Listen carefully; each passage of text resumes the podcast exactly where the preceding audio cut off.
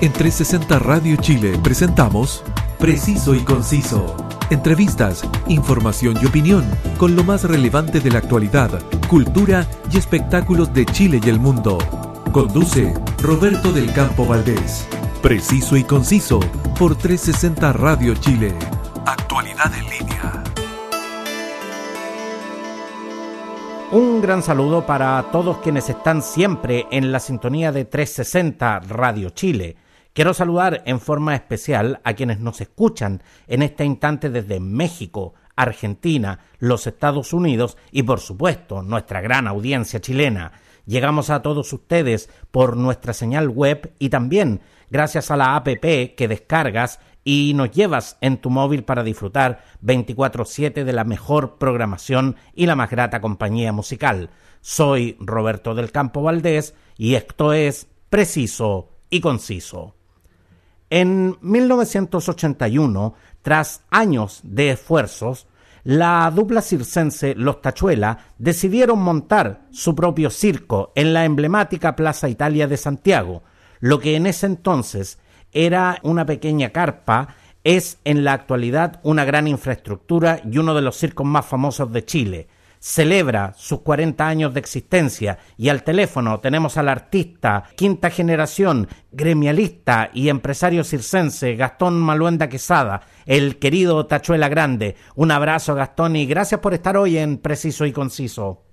Hola, ¿cómo están ustedes? Un saludo cariñoso para toda la gente que está en este momento conectada a través de Preciso y Conciso. Les habla el Tachuela Grande, Joaquín Gastón Maluenda Quesada. Un saludo cariñoso para todos ustedes y feliz de estar aquí una vez más en, eh, tus grandes proyectos que tienes tú acá, eh, que van en beneficio de la entretención, de la información a través del país extranjero. Muchas gracias por invitarme a tu programa. Gastón, antes de que, de, que iniciemos nuestra, nuestra conversación, quiero preguntarte por la salud de tu nieta, eh, Joaquina Maluenda la Jojito, como, como sus cercanos la llaman, que con, solo cinco, que con solo cinco años, en 2019 sufrió un grave accidente que la tuvo al borde de la muerte. ¿Cómo, cómo está ella hoy en este instante, Gastón? Mira, no me vas a creer, ahora que estamos haciendo el programa, estoy en mi casa grande porque hicimos una casa familiar, los hijos se casaron, empezaron a como eh, como, como hormiguitas hacer sus casas alrededor y bueno, y mi esposa salió en este momento y yo me dejaron la cojito a cargo y aquí me tiene radiando porque anda detrás mío pidiendo una cosa, otra. Eh, hay que dar gracias a Dios, la cojito fue un milagro, que las personas que no creen en milagro, aquí se dio uno, pero totalmente. Ella no solamente estuvo grave, ella estuvo fallecida, estuvo cerca de los 20 minutos sin oxígeno.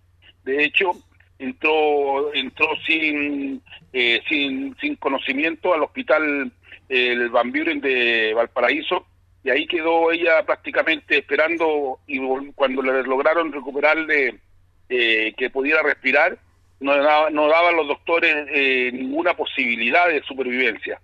Y después de una semana esperando que sí se iba que no se iba todas las noches nos preparábamos para lo peor la, peor de las noticias ella aguantó mucho y así se quedó como en forma vegetal durante un mes aproximadamente donde nos decían que así iba a quedar.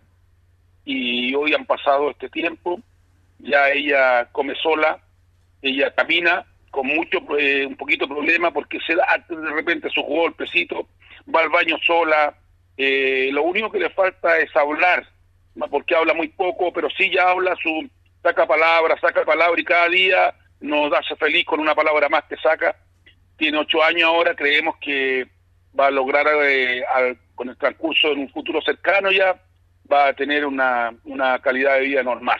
Estamos realmente seguros que sí, Gastón. Las cosas han dado, así que gracias a todos que en alguna oportunidad rezaron por ella, porque hicieron cadenas nacionales e internacionales por la, por la pequeña niña que era la noticia de, de, la, de, toda, de, de todos los medios de comunicación, las redes sociales. Pero gracias a Dios eh, disfrutándola de ella y con su pequeñetismo que tiene ella constante, no lo perdió para nada. Por ahí anda haciendo maldades, echando a perder cosas, hay que andarla cuidando. Pero anda bien, anda bien, anda bien. La silla de rueda que la tiene solamente para emergencia, para ir a la teletón, algunas cosas, pero ya la silla de rueda no la ocupa ya, imagínate. Así que desde acá, como te digo, Gastón, le enviamos eh, un cariñoso saludo, alegrándonos, por supuesto, de cada uno de sus progresos. Y por supuesto, eh, Jojito es el fiel reflejo de lo, de lo que es la gente de circo, que pese a todas las adversidades se levanta y sigue eh, adelante, dispuesta, dispuesta a darlo todo. Gastón, en toda tu vida ha transcurrido en una carpa de circo y a tus años has vivido terremotos, tsunamis, golpes de Estado y el, y el estallido social.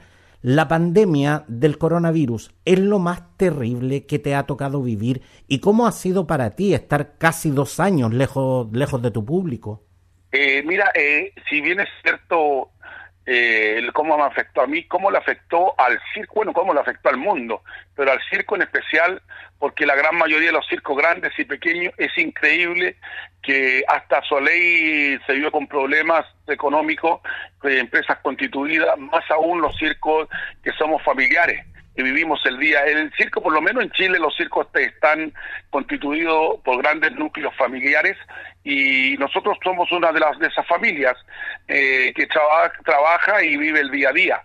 Y bueno, y jamás nos había tocado vivir lo que tú estás, eh, estás mencionando porque si nos ponemos a conversar, hemos soportado de todo en esta vida, hasta el viento que se ha llevado a nuestra carpa en alguna oportunidad y la hemos tenido que remendar y arreglarla eh, y seguir trabajando, hasta el tsunami que, que corrió parte de, de las instalaciones del circo de los Tachuelas en el estadio de Concepción cuando fue el, tsunami el, del, del 2010 en Concepción, imagínate, hemos soportado todo y hemos sobrevivido y podemos decir ahora que después de casi dos años estamos sobreviviendo estoicamente y, y te prometo vamos a empezar a trabajar, estamos buscando terreno donde ya hay muchos que lo tienen, otros que estamos a punto de tenerlo, y hay una cosita que te sube y te baja en el estómago que no sabes por qué, eh, como que si fueran novicios, estamos como, como niños chicos con el juguete. De hecho, imagínate, hoy día eh, se fue un grupo para el casino, nunca habían salido en este tiempo, dos vehículos de acá de las parcelas salieron para el casino, yo no fui capaz de ir me tomo un poquito de agüita del Carmen ahí y me quedé aquí haciendo unas cositas, eh, porque eh, volver a la pista, volver a tener el aplauso del público, eh, volver a parar el circo, es como, es como una ansiedad.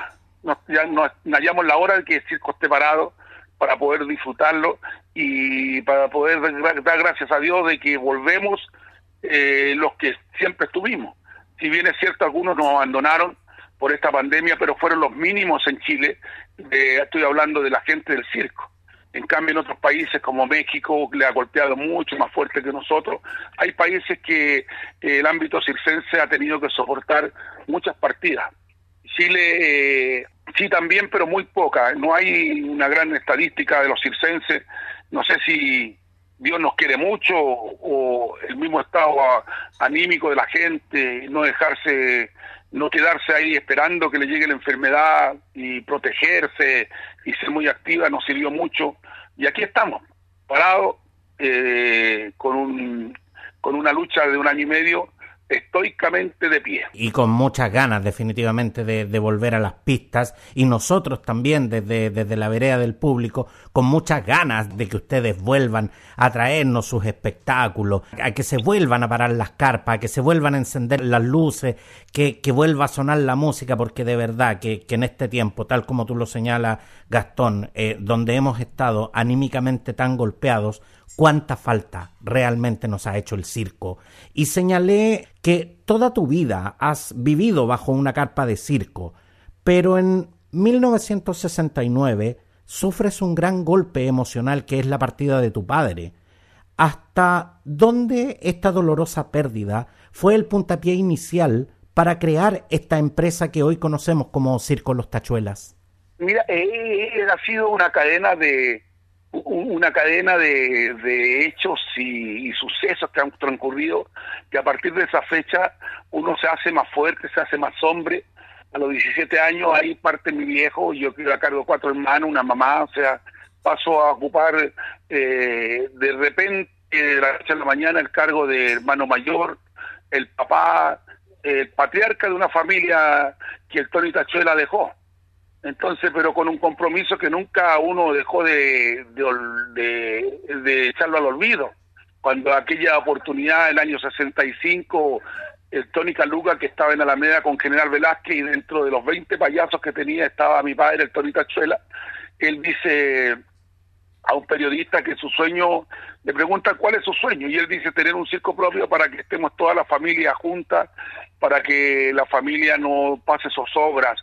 Y, yo escuchaba al lado de él, quise mucho a mi padre, eso no se me olvidó nunca más, y lo que parecía imposible, entrando a los medios de televisión que antes eran muy bien eh, pagados los artistas, y nosotros entramos en ese buen pago y empezamos inmediatamente a hacer una carpa, donde yo fui el dueño absoluto de la carpa porque Agustín, mi hermano, nunca eh, quiso ser mi socio porque había mucha necesidad antes de, entonces él dijo, hemos pasado tantas zozobras, hermanos, que ahora yo voy a, a, disfrutar un poco, a comprarme lo que me falta. Efectivamente, yo me compré 2.500 metros de género y mi hermano se compró un auto. Entonces así fue más o menos la partida del circo y, debutamos en el año 81 con El sueño de mi padre, eh, en Alameda, en la Plaza Italia, donde está el edificio de la Telefónica. Ahí mismo estábamos nosotros con el, la primera carpa y con muchos sueños, muchas ilusiones. Muy difícil los inicios, muy difícil los inicios, porque recuerda que partimos en el 81 cuando hay una crisis no, no chilena, mundial, y la economía mundial estaba muy mala. Entonces teníamos que venir a Santiago a trabajar para podernos cambiar. Conseguimos con el programa Teleminimundo, al cual arrendamos el circo, comprar un camioncito y ese camión eh, venía sin chofer, de manera que el chofer, el chofer era, era yo mismo.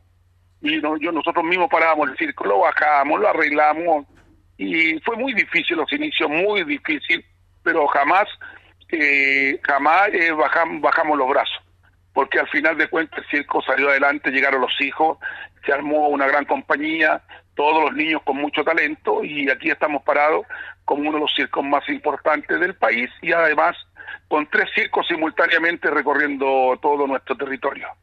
Cuatro décadas eh, lleva el circo Los Tachuelas entreteniendo sanamente a, niños y, adultos y muchos que fuimos eh, a sus funciones siendo niños, hoy llevamos a nuestros hijos e incluso algunos ya llevan a sus nietos. ¿Cuál siente que es ¿Qué es la razón por la cual el público les ha premiado con tantos años de fidelidad incondicional? Mira, yo quiero retratar esto en una, una mamá relativamente joven que viene con la hija y me dice la temporada, eh, una fotito por favor con mi hija, perfecto, y la toma en brazos, no tómela con la mano que, con la mano derecha, me la mano, ya perfecto, pero así en su, levante la mano más arriba, me, me pareció sospechosa, la niña venía vestida de lundanza colonial, la, una, un bebé, una bebé de unos cuatro años, cuatro años sí, no más, y, y me decía ya, ponga, indíquele con el dedo la, el sombrerito, ella, o sea, me estaba ella haciendo me, modelar para la foto. Y me dijo varias, varias indicaciones así y después que sacó la foto y yo le dije, ¿usted por qué esa foto? No, es que esta foto va a estar en el dormitorio mío, dice, al lado de una foto donde yo estoy de la misma edad y usted me tiene en brazos haciendo esos mismos gestos con esa misma ropa. Sabes que se te viene el mundo encima porque eh, te da una alegría de saber que ya eres parte de una sociedad y el circo se mantiene eh, sano, limpio y puro. Estos 40 años que han sucedido y que ha sido muy transparente en nuestra vida. Eso te retrata la transparencia, el legado que hemos hecho los tachuelas. Cuando viene ese ese problema del fanatismo animal que no solamente querían mis animales, sino querían la cabeza de Gastón Maluenda porque era un buen botín para los grupos ambientalistas y me acusaban de los del una todo una, un montaje para hacerme daño. Y gracias a Dios la justicia dijo que no era así y salí muy bien parado de eso. Eh, pero psicológicamente aún sigo con algunos remedios para dormir para los nervios. Psicológicamente eh, me hicieron daño pero eh, sí tengo que reconocer que la gente creyó en los tachuelas y esa figura que trataron de, ellos de, echar abajo, se fue más grande y hoy salimos esporádicamente en la televisión, pero sí salimos al centro. Nos falta el padre familia que me pide una foto, gente adulta que me hace parar en los vehículos, los semáforos para saludarme. Eh, se mantiene intachable eh, nuestra, nuestro perfil como figura pública. Y eso es tu, la respuesta a lo que tú dices. Había una transparencia. Cuando a uno lo acusaban de mil cosas, y la gente en la calle, tú ibas caminando, o en el auto y lo levantaban la mano, fuerza, no se dejen tranquilo, y que o sea, vamos arriba, Pachela, no le el público existía en mayor cantidad al circo, cuando salíamos los tachuelas, especialmente el que habla, se ponían de pie porque era yo el afectado directamente, eh, ellos te acusaban al Tachuela Grande ¿ah? y de y montaban todo y por eso te digo ha sido muy grande el cariño de la gente. Uno tiene un poquito va un poquito atemorizado por todo lo que sale los medios de comunicación y que son tan canallas los medios de comunicación en algunas oportunidades. Y llego al aeropuerto y me pongo atrás de la fila y sale un señor de adelante me saca una foto con mi hijo y sale un niño y después se para otro de allá otra foto. Sabes se te viene ese ese ánimo, esa inyección de vitamina, y llego a Copiapó a las nueve de la noche y llego al circo por detrás con Felipe, y el circo estaba lleno de gente, lleno, qué espaldarazo. Esas cosas te hacen sentirte feliz de ser circense, feliz de ser payaso, feliz de llevar una vida sana, porque nosotros somos gente sana, no le hemos hecho daño a nadie. Mis animales les di toda mi protección, los cuidé de todo y todo tiene una explicación si había monos que estaban en mal estado eran porque eran, eran muy ancianos, monos de más de 30 años de edad. Si había un, un, tigre que estaba con la vista mala era cieguito, había nacido ciego. Y uno de los delitos que me acusaban de los tigres que estaban muy gordos porque eh, yo no les balanceaba la comida. O sea, era canalla todas las acusaciones que gracias a Dios eso ya pasó me llevaron a la Corte de Apelaciones, por supuesto, en la Corte de Apelaciones eh, los mandó a la cresta porque era ridículo lo que estaban pidiendo, y no había no había ni un delito en lo que ellos de, lo que argumentaban. Entonces, eso te demuestra, ahí es cuando la gente te da un espaldarazo y ahí uno se siente feliz y comprometido a no desilusionar a la gente que te sigue, a no desilusionar a esa gente que, que viene en un momento dado en cualquier ciudad a pedirte una entrada para un niño pobre o para pedir para una, una función especial para cierto sector y lo hacemos eh, de muy buena gana porque es devolver el, todo el amor que te han dado, todo el cariño y el estatus mismo, porque imagínate, soportar dos años esto cualquiera sin trabajar es algo increíble y es el más el compromiso de salir a trabajar porque sabemos que hay mucha gente que necesita entretención sana familiar como es la vida del circo. Gastón, y en estos 40 años que han tenido mucho, mucho de esfuerzo y grandes alegrías, como, como tú nos cuentas, pero también de golpes familiares durísimos, como fue en 1996 la partida de tu hermano Bernardo, el, el querido tío Bernardo, y en 2019 tu hermana Margarita. ¿Cómo se vuelve a la pista a hacer reír a la gente cuando se llevan dolores tan grandes en el corazón ¿Qué los mueve, eh, más allá de una necesidad económica, el salir contra toda circunstancia a entretener a las personas? Tú dijiste una palabra clave, más allá de una necesidad económica. Si es verdad, es cierto, el circo trabaja, es un negocio para subsistir, pero nadie de circo anda detrás de un ambicioso o codicioso proyecto de reunir plata sí queremos sacar los gastos, pero todo va en un amor a lo que se hace. Exactamente, eh, exactamente. todos tenemos, o sea, establezcamos en que todos tenemos que comer. Y, y, montar y montar un espectáculo como, como el circo es un espectáculo que también tiene costos, por lo tanto. Y muy caro, es un eh, espectáculo Exactamente. Que, es caro, que yo creo que eh, el circo nunca va a morir mientras existan niños y mientras existan circos familiares porque un circo familiar es el que el que va a sobrevivir ante la inclemencia, ante todo. No ha circo, no un circo que no tenga base, que no tenga una gran familia que lo respalde, porque el circo es un negocio muy caro y pero ah, volviendo a la pregunta que tú me haces, es increíble el dolor perder a los padres, pero perder a sus hermanos y si son menores, eh, yo creo que se siente lo mismo que un padre cuando pierde a un hijo eh, para mí la partida de Bernardo lo tengo en mi mente, me da mucha pena ver ahora los recuerdos que de repente estamos trabajando con él. Y para qué te cuento el alma del circo mi hermanita Margarita que era el alma de ir a el público siempre con siempre muy alegre, muy paradita, muy bien arregladita, muy pintadita la chiquita y con, el potito parado caminando allá, para acá y así echando la talla. Y de repente se nos va, eh, es increíble. La primera operación que tuvo la, la Margarita eh, cuando la intervinieron, eh, porque tuvo tres intervenciones, lucharon mucho para, para salvarla. En la primera ella venía anestesiada y, y me dice, y yo estaba ahí y ella pasa de una sala a otra, nosotros una sala en, la, en, el, pasillo dice, vino Gastón, vino, ella no preguntaba por su hijo ni su esposo, preguntaba por Gastón, por su hermano.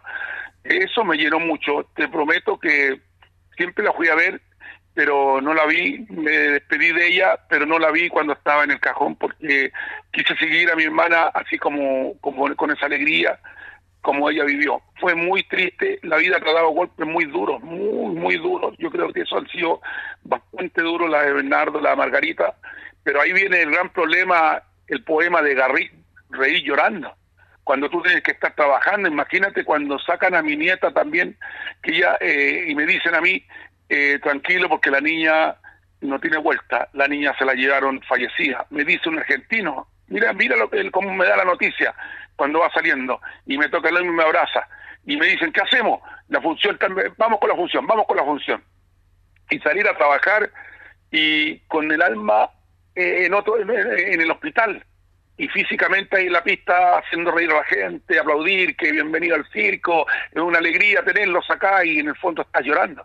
Es increíble eh, lo que sucede, Gastón, es que llama profundamente la atención porque yo, yo lo pongo en paralelo con otras profesiones. Yo creo que cualquiera de nosotros, si pasara por una situación así, eh, viviríamos un duelo, pediríamos eh, unos, unos, días, la ley de hecho contempla unos días de permiso para cuando son familiares directos, todo. Sin embargo, cuando, cuando tú tuviste estas pérdidas, cuando tú recibiste la noticia, de que, de que tu nieta se encontraba en un delicado estado de salud que se podía ir en cualquier momento, de todas maneras eh, existe ese, esa obligación que tienen los circenses de salir a la pista con, contra viento y marea, contra, contra las emociones más, eh, eh, más desgarradoras que puede experimentar el ser humano, y aún así el circense sale a la pista. Hay un compromiso con el público, si yo te comentara eh, cuando nos separamos los tachuelas en la ciudad de Vallenar.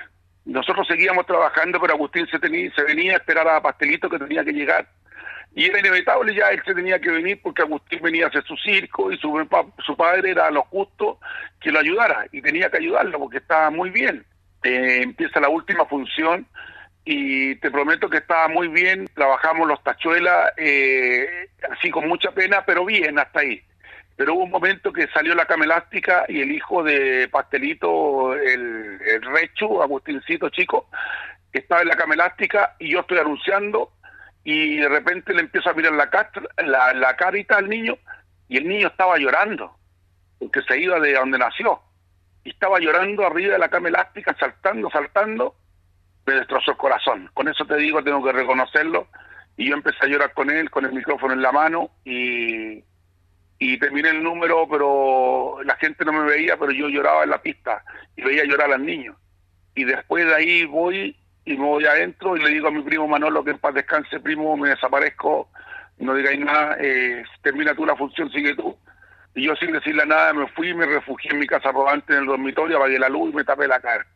Y fue muy fuerte, muy fuerte y yo trabajé así. Imagínate, entonces estas cosas, eh, el circo es algo mágico. El circo, nosotros podríamos decir que hace rato que nos anda rondando en la cabeza los circenses, si hablamos de pascuense, de mapuche, de diaguita, todo, los circenses también tendríamos que ser una etnia muy especial porque estamos eh, con diferentes maneras de vivir a, a, lo normal. Nosotros vivimos de otra forma. Eh, hay un amor por lo que se hace, hay una entrega en la pista. Eh, si hay seis personas, estamos trabajando con el mismo, con el mismo cariño de cuando hay 2.500 personas. Yo los he visto realmente y es algo que, que de verdad también me impresiona muchísimo porque ustedes actúan con mucha alegría, con mucho profesionalismo, eh, cuando la carpa está llena, cuando la carpa tiene 2.500 personas y cuando hay 10 personas en la carpa trabajan con la misma alegría. Yo creo que si hubiese una persona en la carpa, yo creo que ustedes lo hacen de, de, la misma manera, entonces realmente es algo que impresiona y yo, yo realmente en ese sentido concuerdo plenamente contigo, Gastón, en que, en que de verdad el, el, el circense está hecho de, de, otro material, definitivamente. Yo te digo honestamente y orgullosamente, el circo está pasando, olvidémoslo la pandemia, ante la pandemia, el mejor momento en 200 años de historia de vida el circo viviendo la primavera con leyes que lo están defendiendo, con hermosos materiales. Erradicamos al circo pobre, lo sacamos de, de, circulación al circo pobre y lo transformamos en el gran circo chileno. Y el, circo pobre, este circo que la gente decía, mira, pobrecito, ya tenía un camioncito, dos camioncitos eh, para cambiarse sus casas rodantes hechizas, ya no vivían en las carpas que se llovían cuando, cuando venía la lluvia, que había que ponerle nylon vivíamos en carpas que ya vivíamos en casa rodante, uno el que tenía más, de mejor calidad, el otro, pero todos vivíamos bajo techo. Gastón, pero justamente tú que conociste eh, los rigores del circo chileno, cuando, cuando realmente el circo era, eh, era una empresa realmente de empuje, cuando, cuando las gradas se montaban con tabla y literalmente se amarraban con alambre, y, y, cuando conociste justamente esas carpas de lona, eh, esas carpas que, que, tu esposa y la, y la esposa del tachuela chico eh, cosían literalmente en la vereda, en la calle. En este instante, Gastón, ¿sientes de que es más fácil hoy iniciarse en el arte del circo que, que como lo era en los años en que a ti te tocó iniciar el circo Los Tachuelas? Mira, yo quiero dejar clara mi posición. En este momento en Chile hay muy pocos líderes del circo porque cada uno es líder de su propia empresa. Trata de salir adelante y salvarse solo. O sea, cierra la puerta y de ahí la puerta por dentro y se da vuelta como gato de espalda. A diferencia de los que estamos luchando por todos. A diferencia de los que estamos luchando no por, por el circo de uno, sino por los demás circos. Yo aproximadamente a los 12 años de edad yo renegaba del circo y yo no quería, lo último que pensé era ser de circo. Yo quería estudiar, ya había hecho payaso a esa edad ya, y ya pensaba como adulto, y yo decía, no voy a ser de circo, porque para mí ser de circo era pobreza, era hambre, era miseria, era frío. Entonces, cuando después ya a los 14 años empiezo a sacar mis propias conclusiones, ya era un niño hombre, empiezo a ver que no era el circo el problema, el problema era la administración de nuestros padres, que ellos, ellos vivían una vida, muy, eran muy buenos artistas, pero eran muy bohemios.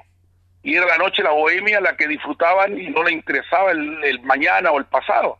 Entonces prácticamente eh, esa es la realidad de la gente, la gente de circo tomó la rienda en esa magnitud, viendo que la gran mayoría de los problemas económicos que sucedían era por la poca administración de los papás, de los dueños de los circos.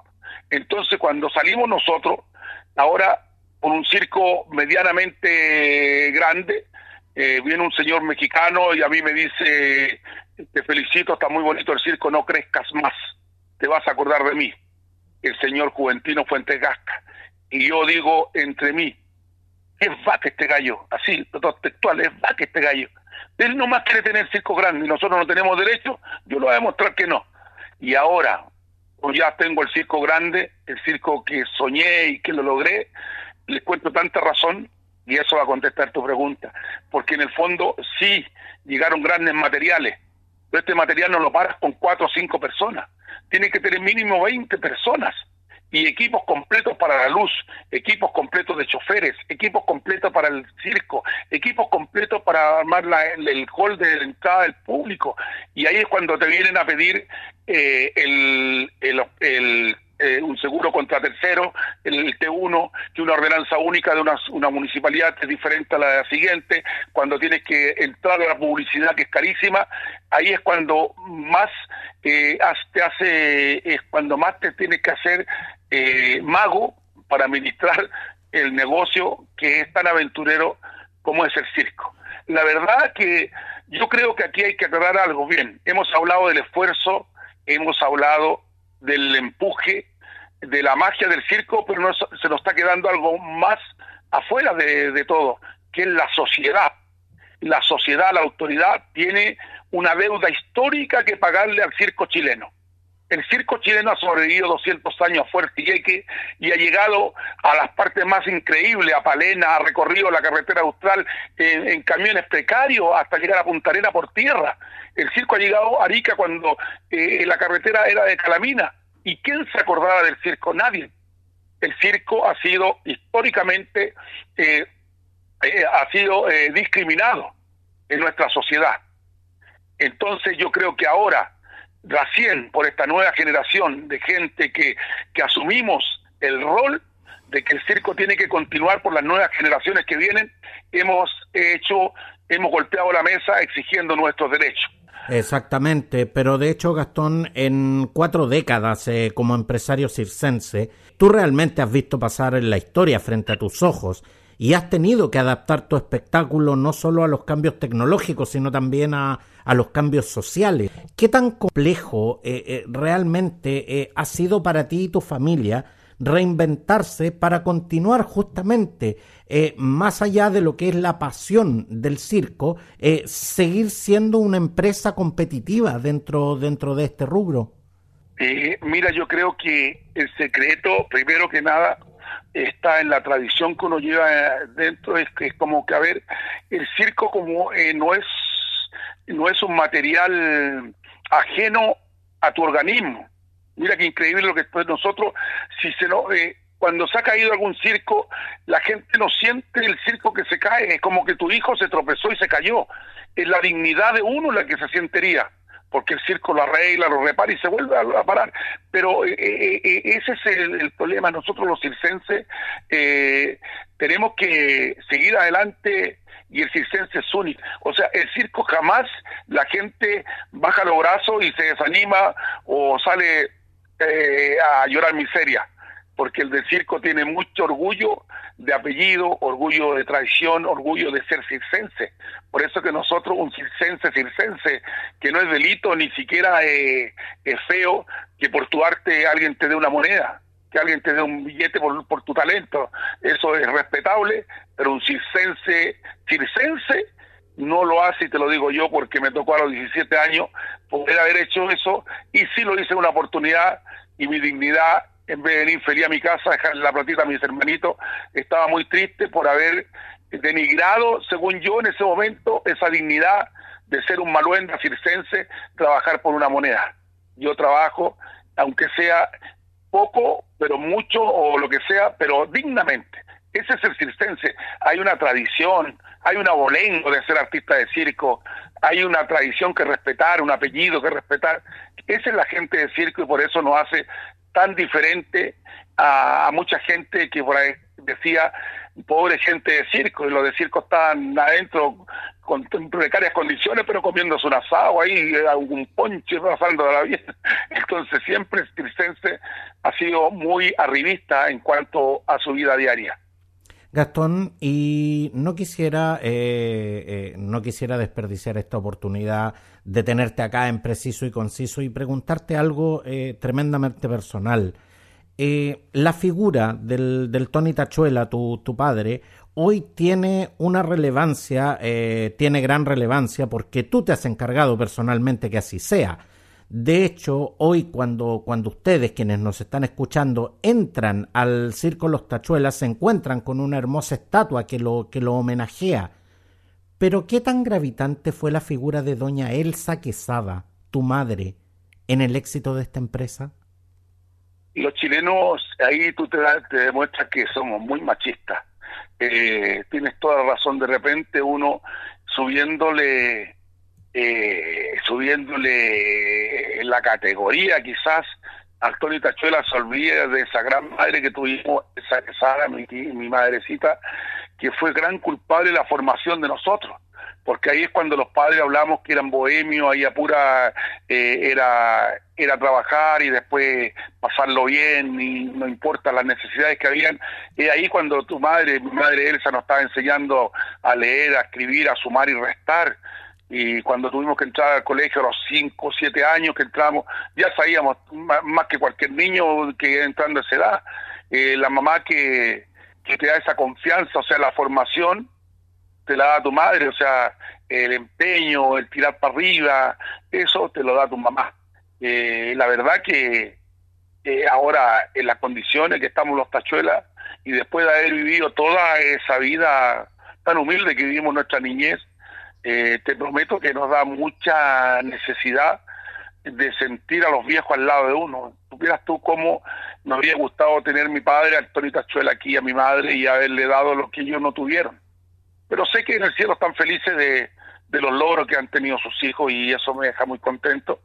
Pero gracias a Elsa Quesada, que no era de circo ella, que se enamoró de un payaso y, enseñó a sus hijos, eh, combinó eh, lo que es la vida circense con lo que es la vida eh, establecida en una casa y le, le, fue muy bien porque tuvo hijos buenos. Quizá no perfectos, pero sí tuvo hijos muy buenos podríamos eh, estar conversando horas. Pero antes que nos dejes, sabemos que la pandemia y las restricciones sanitarias se tienen que acabar y el circo una vez más va a regresar en gloria y majestad, eso, eso lo tenemos claro. Pero ¿cómo se preparan frente a este nuevo escenario? Y hay planes de regresar pronto y, y lo más importante, ¿va a haber alguna celebración para conmemorar este cuarentenario del Circo Los Tachuelas? Eh, en eso estamos. Estamos preparando. Todos los circos ya están tratando de volver en septiembre y según eh, lo, lo que estamos viendo va a haber sorpresas y también van a volver eh, esas grandes galas que hacíamos cuando celebramos un año más de vida del Circo Los Cachuelas. Eso está, y por supuesto, dentro de todas las sorpresas que van a haber para todos los niños que están escuchando, eh, la verdad de las cosas que el circo siempre eh, tiene que haber sido siempre con animales, independiente como piense la gente, y yo lo tengo establecido con el King que ya es un es una tradición del circo Los Tachuelas. Este año se me agregan dos elefantes que traje de Brasil, que son animatronics, que no me lo van a poder decomisar, pero no va a faltar el estúpido que está gritando afuera, suelten al elefante. Van a Entonces, y lo vamos a incluir en el espectáculo, en un musical, y tamaño natural del elefante, todo es maravilloso. Eh, así que vamos a tratar de tener el gran circo como siempre lo hemos tenido eh, espero que todos mis compañeros también les vaya muy bien, que tengan su hermoso circo, que la gente visite todos los circos porque todos tienen su encanto. Exactamente. Todos los circos, todos los circos tienen algo que ofrecer y después de esta pandemia se van a encontrar con tantas sorpresas niños que ante la pandemia si bien eran artistas, hoy son artistas consolidados con tremendos números. Exactamente, y tal como, tal como acabamos de escuchar a Gastón, el circo regresa en septiembre y, y de verdad que el circo siempre es un espectáculo que disfrutamos, que nos da alegría, que reconforta y algo, y algo muy especial. Eh, en nuestra conversación tú señalaste de que eh, producir eh, un espectáculo circense es caro, es costoso en, en términos económicos. Sin embargo, el circo es uno de los espectáculos más baratos que existen en Chile, porque hay otros espectáculos como los conciertos, como el teatro, como la ópera, como el ballet, que, que, que, obviamente tienen su calidad, que tienen también sus costos, todo, pero muchas veces los precios llegan a ser prohibitivos, sobre todo cuando uno quiere ir con la familia. En cambio, al circo uno puede realmente ir con la familia completa y lo mejor de todo es que el circo es un espectáculo transversal, es un espectáculo que gusta desde la abuelita hasta el niño más chico de la familia, así que realmente es... El, el de derecha disfruta con el circo, el de izquierda disfruta con el circo, el del Colo Colo disfruta con el circo, el de la Chile disfruta con el circo, tú lo dijiste, es un espectáculo transversal. Y ese es mi mayor, mi mayor orgullo como dirigente gremial, como hombre de circo, como empresario circense, haber mantenido desde mi gestión que empieza el año 78 como dirigente gremial al circo eh, independiente de cualquier color político y de cualquier lucha que se logre por el bien o por el mal, porque el circo tenemos el compromiso de tener todos los estratos socioeconómicos eh, partidistas dentro de la misma función. Y eso se ha logrado gracias a que toda la gente de circo así lo ha entendido, independiente que cada uno tenga su pensamiento, su color político, perfecto, pero fuera de la pista. Al circo no se le mete nada a eso porque tiene que seguir siendo el espectáculo inmortal, puro, limpio y sano. Exactamente, y ese, y, y, como les decía, y es un espectáculo que, que, que realmente en estos tiempos donde hemos estado tan golpeados emocionalmente, donde necesitamos tanto esta inyección de alegría, ya saben, en septiembre eh, hay posibilidades reales de que por que vamos a cruzar todos los dedos para que esta cuestión no cambie, pero pero pero realmente, pero realmente hay posibilidades reales de que el circo regrese en septiembre, así que eh, están todos invitados a, visitar el circo Los Tachuelas que, cumple sus 40 años y todos y cada uno de los hermosos eh, circos que, tenemos el privilegio de tener en, nuestro país. Muchas gracias eh, Gastón Maluenda, no solo por venir a conversar a preciso y conciso, sino también por toda la alegría que tú y tu familia nos han brindado durante 40 años. Y créeme que de verdad, hoy mucho necesitamos. Un abrazo y gracias por acompañarnos, eh, Gastón. Muchas gracias a ti por preocuparte siempre del quehacer circense y un saludo cariñoso a tanta gente y la, gratitud por todo ese cariño que le han tenido al circo, no de palabras, sino que con hechos.